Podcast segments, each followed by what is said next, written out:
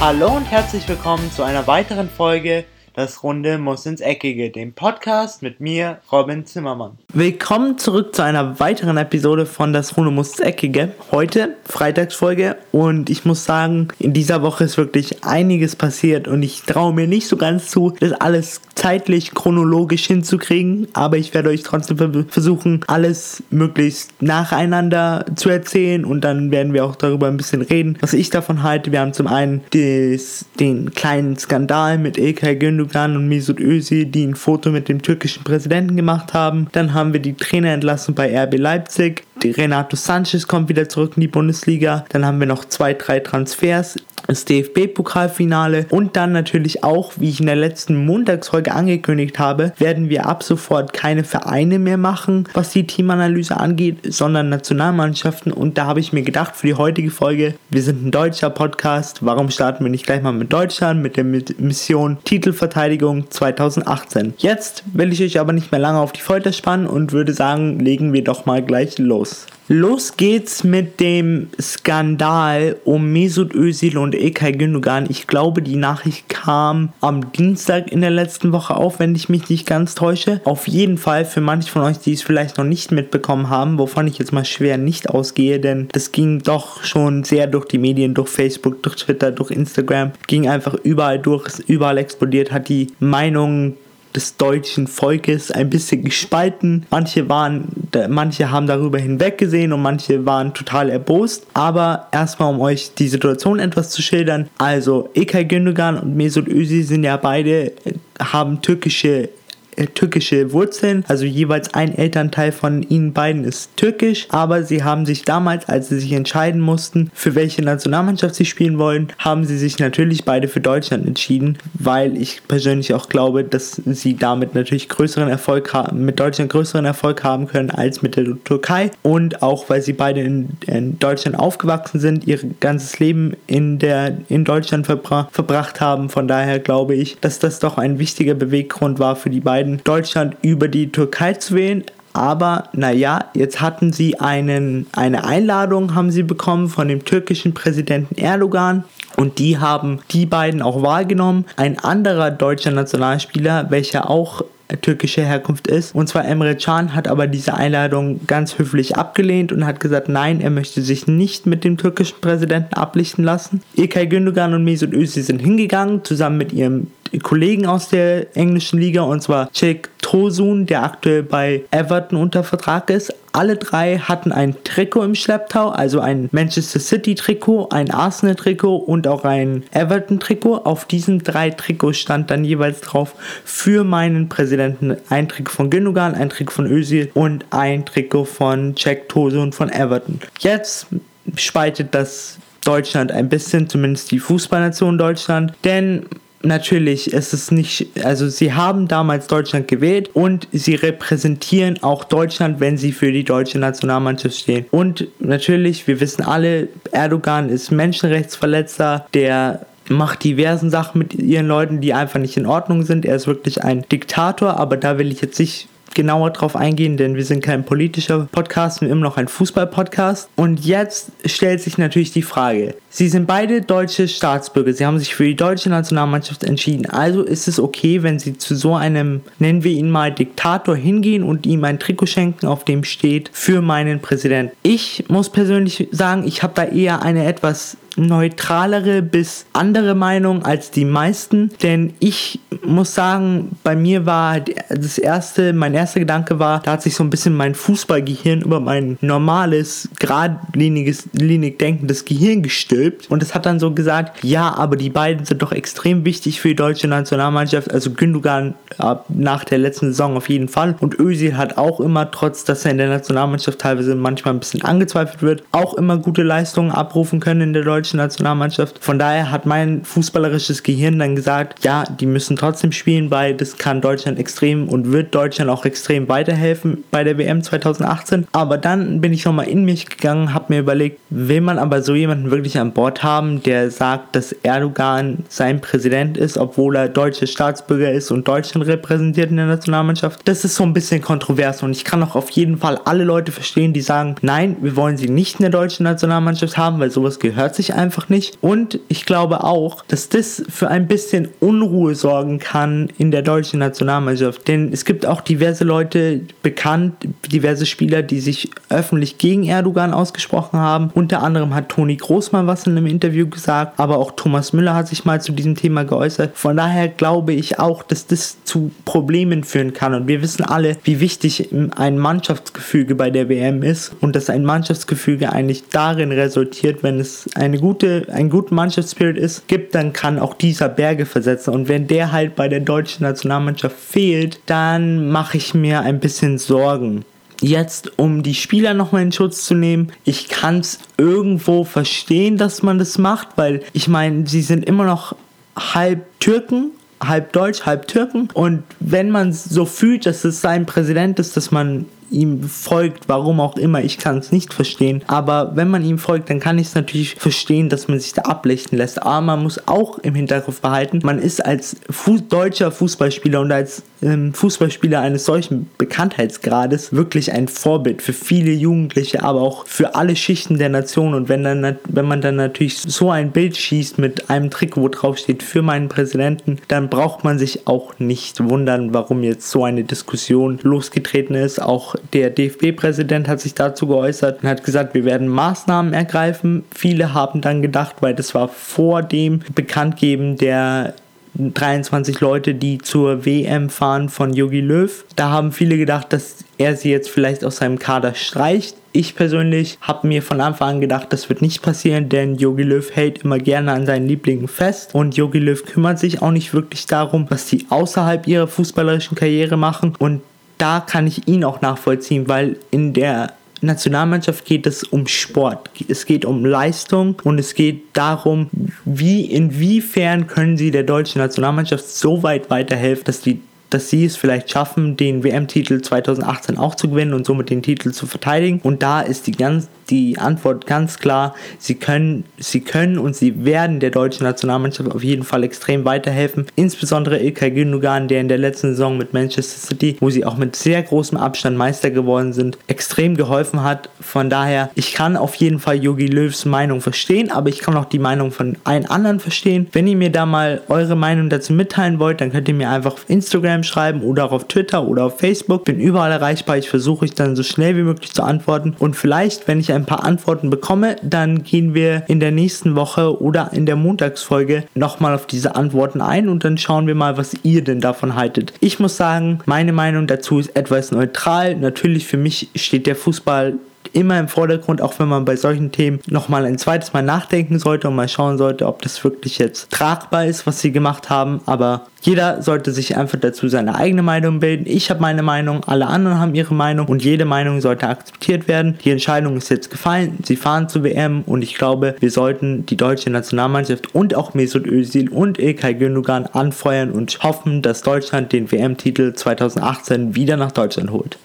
Jetzt kommen wir zum zweiten Thema der heutigen Podcast-Folge. Und ich muss sagen, dieses Thema war doch für mich auch etwas überraschend, dass das in der letzten Woche passiert ist, denn Ralf Rasenhüttel, der noch Trainer von RB Leipzig ist, nicht mehr Trainer von RB Leipzig, denn am Mittwoch wurde bekannt gegeben, kam die Meldung auf, RB Leipzig trennt sich von ihrem aktuellen Trainer. Anscheinend hat Ralf Hasenhüttel um eine sofortige Auflösung des Vertrags gebeten, aber Leipzig, so finanziell schlau wie sie sind, haben gesagt, nein, du bist bei uns noch unter Vertrag. Wir wollen zwar nicht mehr mit dir arbeiten, aber wir würden dich doch noch gerne in der Hinterhand behalten. Denn wenn jetzt ein anderer deutscher oder europäischer Club anklopft, dann würden wir doch gerne eine Ablösesumme verlangen. Und da muss ich sagen, ist natürlich schlau für auf Leipziger Seite, aber blöd auf Hasenhüttels Seite, denn ich bin mir da nicht so sicher, ob ein Verein bereit ist, Geld oder so viel Geld, wie es wahrscheinlich sein wird, die Ablöse aktuell wird spekuliert so zwischen 8 und 10 Millionen, ob das ein Verein bereit ist zu zahlen.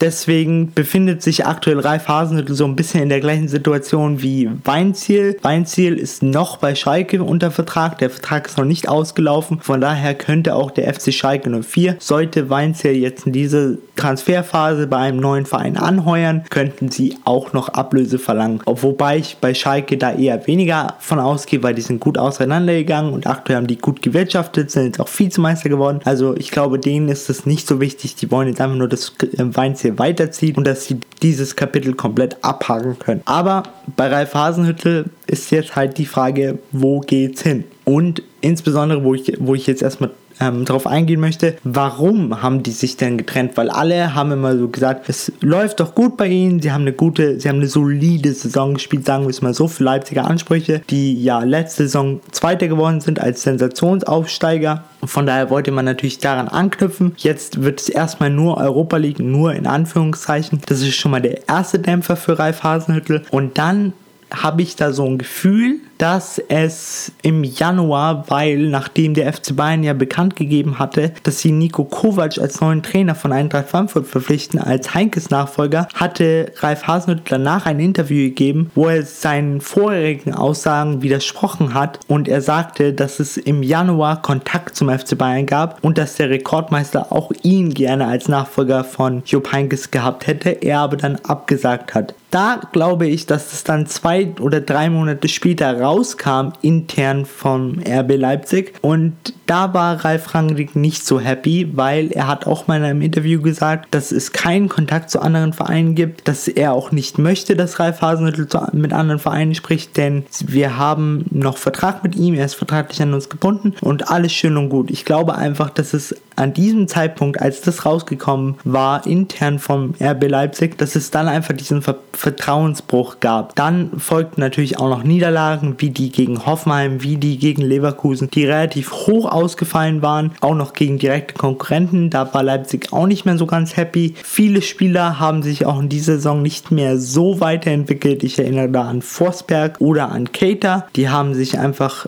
sie haben sich schon noch weiterentwickelt, sie sind schon den nächsten Schritt gegangen, aber nicht so wie in der ersten Saison, wo sie sich wirklich auf ein Top-Niveau gespielt haben und wirklich auf ein Champions League-Niveau gespielt haben. Da glaube ich auch, dass der Leipzig so ein bisschen Probleme gesehen hat. Jetzt ist natürlich die Frage, wo geht für Ralf Hasenhüttl hin? Und da ich hatte erst gedacht, dass es vielleicht Eintracht Frankfurt wird, weil ich glaube, ich könnte mir gut vorstellen, dass die beiden Parteien gut zusammengepasst hätten. Aber nachdem sie jetzt Andi Hüttner verpflichtet haben, ist diese Personalie vom Tisch. Bei Ralf Hasenhüttel hätte ich es mir aber trotzdem gut vorstellen können, denn er ist auch ein Entwicklungstrainer und er ist ein Trainer, der gut mit vielen Nationalitäten arbeiten kann. Ich meine, wenn wir mal Leipzig Kader anschauen, wir haben Ungarn, wir haben Dänemark, wir haben Frankreich, wir haben Senegal, wir haben Schweden, wir haben alle möglichen Nationen und er hat es geschafft, diese Mannschaft so zu formen, dass es wirklich eine Einheit ist und das braucht genau das braucht äh, Eintracht Frankfurt auch, denn die haben auch unfassbar viele Nationen. Von daher, ich wäre davon nicht überrascht gewesen, wenn Eintracht Frankfurt sich Ralf Hasenhüttl gekrallt hätte. Aber jetzt bringe ich noch eine, einen anderen Verein ins Spiel, obwohl es ja schon seit langem das Gerücht gibt, dass Lucien Favre neuer Trainer bei Borussia Dortmund wird, glaube ich doch eher, nachdem das jetzt so abgelaufen ist und nach, nachdem Ralf Hasenhüttl eine sofortige Vertrag, Vertragsauflösung haben wollte, sodass er frei auf dem Markt ist, kann ich mir gut vorstellen, dass Ralf Hasenhüttl der neue Trainer von Borussia Dortmund wird. Ich meine einfach, das passt gut zusammen. Er ist ein sehr emotionaler Trainer, er kann gut mit jungen Spielern umgehen, er spielt einen wirklich attraktiven Fußball, einen Fußball, den man in Dortmund doch schmerzlich nach der Kloppo und nach der Tuchel-Ära vermisst. Von daher ich habe da so ein Gefühl im Magen, dass es doch nicht Lucien Favre wird und dass es Ralf Hasenhüttl wird. Denn auch Watzke hat im Interview schon gesagt, wir kennen den Kandidaten, den wir kriegen. Und bisher hat sich weder Lucien Favre noch Michael Zorg noch Watzke dazu geäußert. Und ich meine, wenn das jetzt schon seit längerem feststeht, dann hätten sie sich ja schon dazu geäußert, weil Lucien Favre hat auch mal gesagt, er ist offen für den Wechsel. Also das wäre rein von der Bekanntgabe kein Problem gewesen. Bei Leipzig aber schon eher, weil da war es noch nicht sicher, ob Ralf Ralf Hasenhüttl geht. Da war er noch vertraglich an RB Leipzig gebunden, aber jetzt ist ja der Vertrag ad acta gelegt. RB Leipzig will zwar eine Ablösesumme, aber er ist theoretisch frei verfügbar. Von daher kann ich mir gut vorstellen, dass wir jetzt in den nächsten ein bis zwei Wochen auf jeden Fall die Bekanntgabe von Borussia Dortmund kriegen und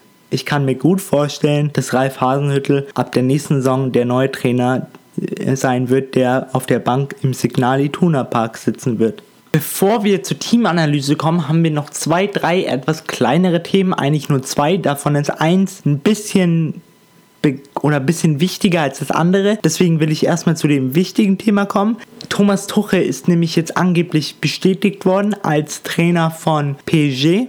Ich muss sagen, es ist wirklich eine gute Entscheidung von PSG, denn mit Unai Emery hat es doch in der letzten Saison nicht wirklich geklappt. Es ist auch immer wieder der Streit aufgekocht zwischen Neymar und äh, Cavani, welcher jetzt Neymar will sich ja jetzt wahrscheinlich in Richtung Madrid verabschieden, was natürlich ein bisschen der Super-GAU für die Fußballwelt wäre. Erst für 222 Millionen irgendwo hinwechseln, jetzt für 300 Millionen zurück zum Real Madrid. Heißt, das wäre auch noch schlimm für die FC Barcelona-Fans und für die Spieler. Aber wir werden sehen. Ich persönlich bin der Meinung, dass Thomas Tuchel der richtige Mann ist, was zumindest das Fußballerische bei PSG angeht, denn er bringt doch diese enorme Fachkompetenz mit. Für mich ist er so ein bisschen der deutsche Pep Guardiola, denn er fuchtelt auch immer gerne an der Seitenlinie extrem rum, hat wirklich eine gute Auffassung, was Taktik und was Taktikveränderung angeht. Er weiß, welche Schrauben er umstellen muss. Menschlich ist es dann mal wieder eine andere Frage, ob er sich da so gut verkaufen kann, denn ich weiß nicht, wie gut sein Englisch ist und ich weiß auch nicht, ob er Französisch spricht. Mal schauen, wie er das sprachlich hinbekommt, aber natürlich, da gibt es auch immer Übersetzer. Vielleicht spricht er auch fließend Englisch, da bin ich mir nicht ganz sicher, aber auch mit seinem Zwischenmenschlichen, man hat ja auch immer wieder in den letzten Jahren gesehen, dass es dann doch Spieler gab, mit denen er immer wieder Probleme hatte. Ich erinnere nur an Mats Hummels, der aufgrund seiner Differenzen mit Thomas Tuchel dann auch zum FC Bayern gewechselt ist, aber das war natürlich nicht der einzige Grund. Von daher,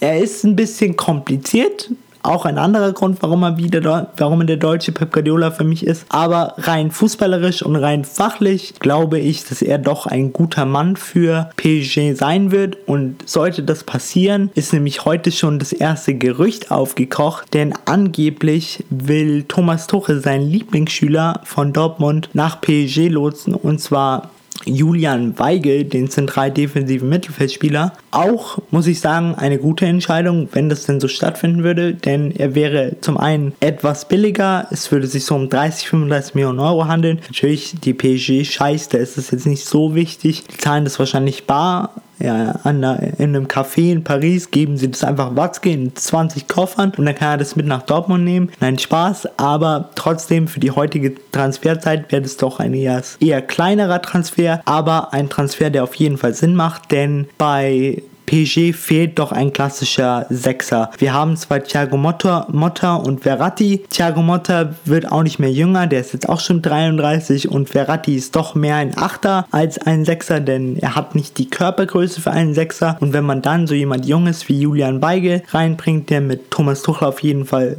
unfassbar gut klarkommt, der stark am Ball ist, der defensiv Zweikämpfe führt, der auch groß ist, auch kopfballstark ist. Da, von daher würde ich mal stark davon ausgehen, wenn Thomas Tuchel Trainer bei PSG wird, dass Julian Weigel einer seiner ersten Transferziele sein wird und es macht auf jeden Fall absolut Sinn. Hiermit würde dann ein junger, talentierter Mittelfeldspieler aus der Bundesliga wechseln, aber ein alter, bekannter, junger Mittelfeldspieler würde wieder in die Bundesliga zurückkehren und zwar zum FC Bayern. Die Rede hier ist von Renato Sanchez, denn Karl-Heinz Rummenigge hatte in der letzten Woche bekannt gegeben, dass man Renato Sanchez nochmal eine zweite Chance geben will nach seiner etwas verkorksten Saison bei Swansea. Es lief wirklich nicht gut. Er hat auch nicht den erhofften Leistungssprung gemacht, den man sich da den man sich von der Leihe erhofft hat. Er ist ein bisschen stagniert. Er braucht einfach jetzt jemanden, der ihn an die Hand nimmt, der ihn in die Mannschaft integriert, der ihm hilft. Denn ich muss sagen, in der ersten Saison von Renato Sanchez beim FC Bayern, bevor er dann nach Swansea ausgeliehen wurde, hat er mich doch extrem enttäuscht. Ich muss sagen, als der Wechsel bekannt gegeben wurde, damals von Renato Sanchez, war ich extrem glücklich, denn ich habe ihn bei der EM gesehen. Ich habe ihn davor bei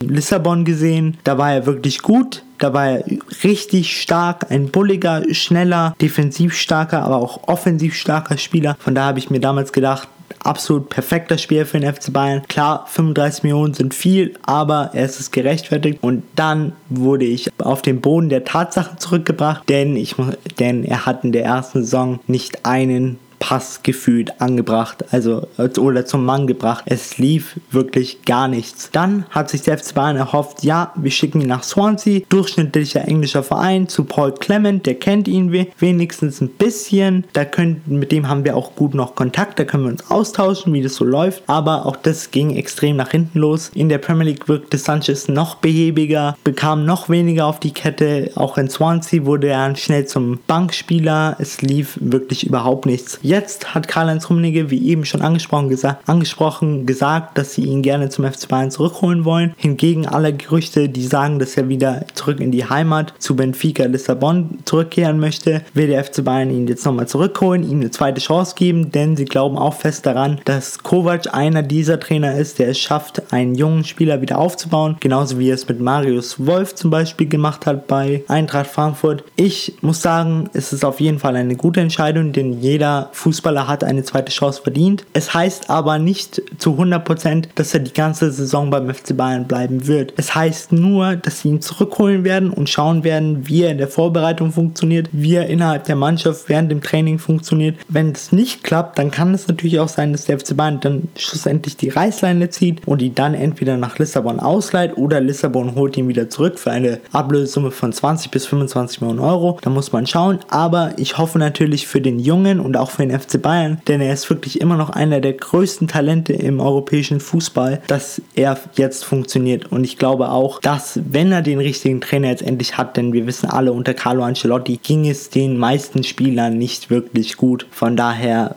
ist es ein bisschen zu entschuldigen. Ich finde einfach, Nico Kovac ist der richtige Mann und hier kann das auch funktionieren. Und ich hoffe, ganz ehrlich, für den FC Bayern, für Renato Sanchez und auch für alle Fußballfans, egal ob ihr Bayern-Fans seid oder neutrale Fans, dass, hier ein, dass er einfach wieder zurückkommt und dass er wieder auf das Niveau kommt, auf das er bei der WM, EM 2016 war. Denn da war er wirklich unfassbar gut. Jetzt zum Abschluss der Folge kommen wir jetzt noch zu einer etwas neuen Art von Teamanalyse, denn da wir uns jetzt mit großen Schritten auf die WM zu bewegen, habe ich mir gedacht, warum jetzt nicht mal langsam auf die Nationalmannschaften eingehen, da jetzt auch die ersten Kader eintrubeln, da wir jetzt langsam wissen, wer die 23 Mann sind, die zur WM fahren, habe ich mir gedacht, starten wir doch erstmal mit unserem Heimatland, mit Deutschland, äh, zur Mission Titelverteidigung. Wen nimmt Jogi Löw mit? Und da wollte ich jetzt einfach mal mit euch alle Positionen durchgehen. Natürlich, aktuell müsste Yogi Löw noch drei Leute streichen oder nee, vier Leute streichen, denn er hat aktuell noch einen 27-Mann-Kader. Das macht er aber immer gerne, da Deutschland jetzt noch zwei Testspiele hat vor der WM. Da wird er schauen, wie die, wie die Wackelkandidaten funktionieren und schlussendlich wird er sich dann für einen sicher guten 23-Mann-Kader entscheiden. So,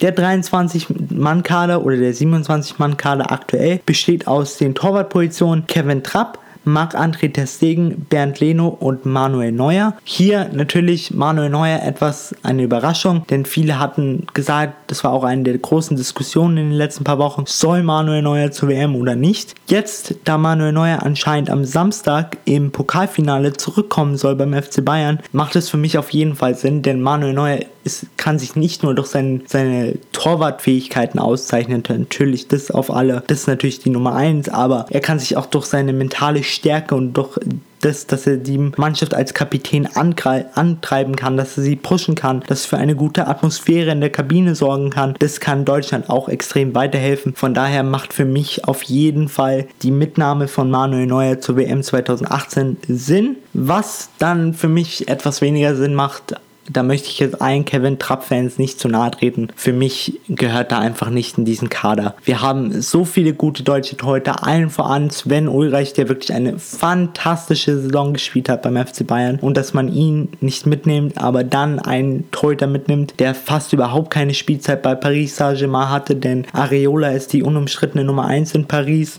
das kommt mir einfach ein bisschen komisch vor, aber es ist Jogi Löws Entscheidung und die Entscheidung müssen wir, äh, müssen wir respektieren. Er hat auf jeden Fall, sollte Manuel Neuer nicht rechtzeitig fit werden zur WM, noch eine zweite absolute Weltklasse-Option von der ich auch ausgehe, dass er dauerhafte Nummer 1 sein wird während der WM. Und zwar ist es Marc-André Ter Stegen, aktuell beim FC Barcelona unter Vertrag und auch in dieser Saison wirklich eine unfassbar gute Saison.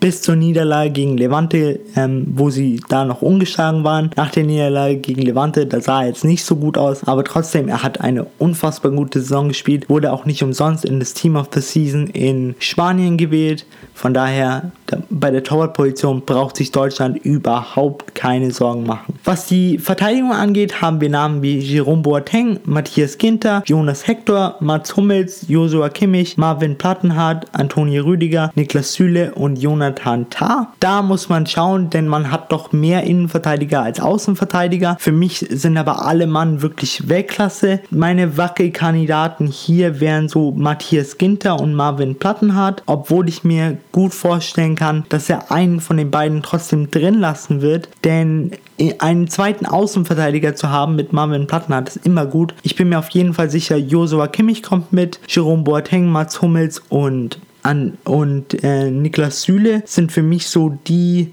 vier Kandidaten, die doch Sinn machen, die auf jeden Fall mitkommen werden. Und dann könnte ich mir noch vorstellen, dass sich ein Kampf austragen wird zwischen Antonio Rüdiger, Marvin Plattenhardt und Jonathan Tah. Für mich ist Ginter so ein bisschen aus diesem Dreikampf raus, denn zu viele Innenverteidiger will man auch nicht haben bei der WM. Am Ende muss es dann wieder so laufen wie der, bei der WM 2014, wo dann Benedikt Hövedes auf der Außenverteidigerposition aushelfen musste und das will man natürlich auch nicht. Was das Mittelfeld angeht, hier haben wir auch wieder wirklich interessante Namen. Und zwar Julian Brandt, Julian Draxler, Mario Gomez, der eher Stürmer ist, Leon Goretzka, Ilkay Gündogan, Sami Khedira, Toni Kroos, Thomas Müller, Mesut Özil, Nils Pedersen, Marco Reus, Sebastian Rudi, Leroy Sané und Timo Werner. Das waren jetzt so Mittelfeld und Sturm zusammengefasst. Für mich sind da natürlich unfassbar viele alte Bekannte dabei, mit Mesut Özil, mit Sami Khedira, mit Thomas Müller, mit auch jetzt würde ich sagen Marco Reus, obwohl er in den letzten paar Jahren immer leider die WM verpasst hat, aber auch ein Toni Kroos wird natürlich gesetzt sein in der deutschen Nationalmannschaft. Jetzt muss man natürlich schauen, wer wird dann von diesen Leuten noch gestrichen. Ich gehe mal stark davon aus, dass es ein Julian Brandt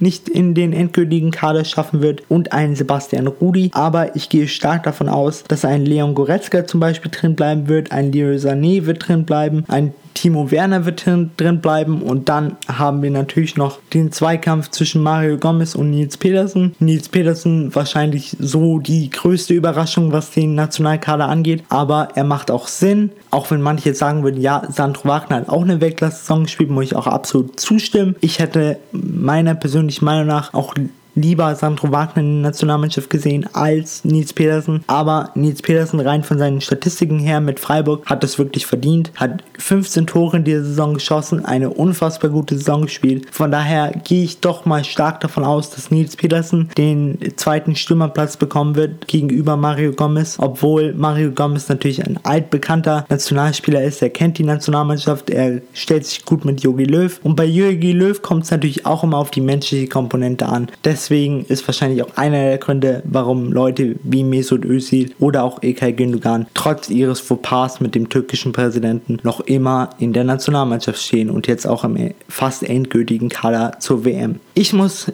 abschließend sagen, Deutschland ist auf jeden Fall gut gerüstet und gut aufgestellt für die Mission Titelverteidigung. Ob es dann am Ende reicht, kommt auf viele, viele kleine Komponenten an. Aber rein von dem, was auf dem Blatt Papier steht, gehe ich mal stark davon aus, dass Deutschland mindestens in, ins Halbfinale kommen wird. Ich hoffe natürlich, euch hat die erste Teamanalyse oder Länderanalyse genauso gut gefallen wie die davor bekannten Teamanalysen. Das werde ich jetzt in den nächsten paar Wochen so weiterführen und ich hoffe natürlich, dass wir zumindest alle großen Länder bis, zur bis zum WM-Start durchkriegen, sodass ihr auch da im Bilde seid. Jetzt hoffe ich natürlich, dass ihr alle ein schönes Wochenende habt und dass wir uns wieder am Montag hören zu einer neuen Montagsfolge. Wahrscheinlich zu der letzten Montagsfolge ihrer aktuellen Art. Das klingt gerade wie so ein Dinosaurier, der ausgestorben gestorben ist, aber mir sind keine besseren Worte eingefallen, denn danach sind ja die Saisons in allen europäischen Ligen offiziell vorbei. Dann geht es in die WM-Vorbereitung. Die Spieler reisen mit ihren Ländern nach Russland. Von daher werde ich mir aber für dann für die Montagsfolgen auf jeden Fall was anderes einfallen lassen. Also keine Panik, ihr werdet immer noch alle eure zwei Folgen pro Woche kriegen. Auf jeden Fall habt ein schönes Wochenende, genießt das DFB-Pokalfinale am Samstag zwischen Eintracht Frankfurt und dem FC Bayern München. Es wird auf jeden Fall ein offenes Spiel und ein super gutes Spiel, gehe ich mal stark davon aus, denn wir wissen alle, der Pokal schreibt seine eigenen Gesetze. Und mit dieser Fußballphrase verabschiede ich mich jetzt. Ich hoffe, habt ein schönes Wochenende. Ich bin raus und ciao. Und das war's auch schon wieder mit einer weiteren Folge Das Runde muss ins Eckige, dem Podcast, wo ihr alles rund um König Fußball kompakt auf die Ohren bekommt.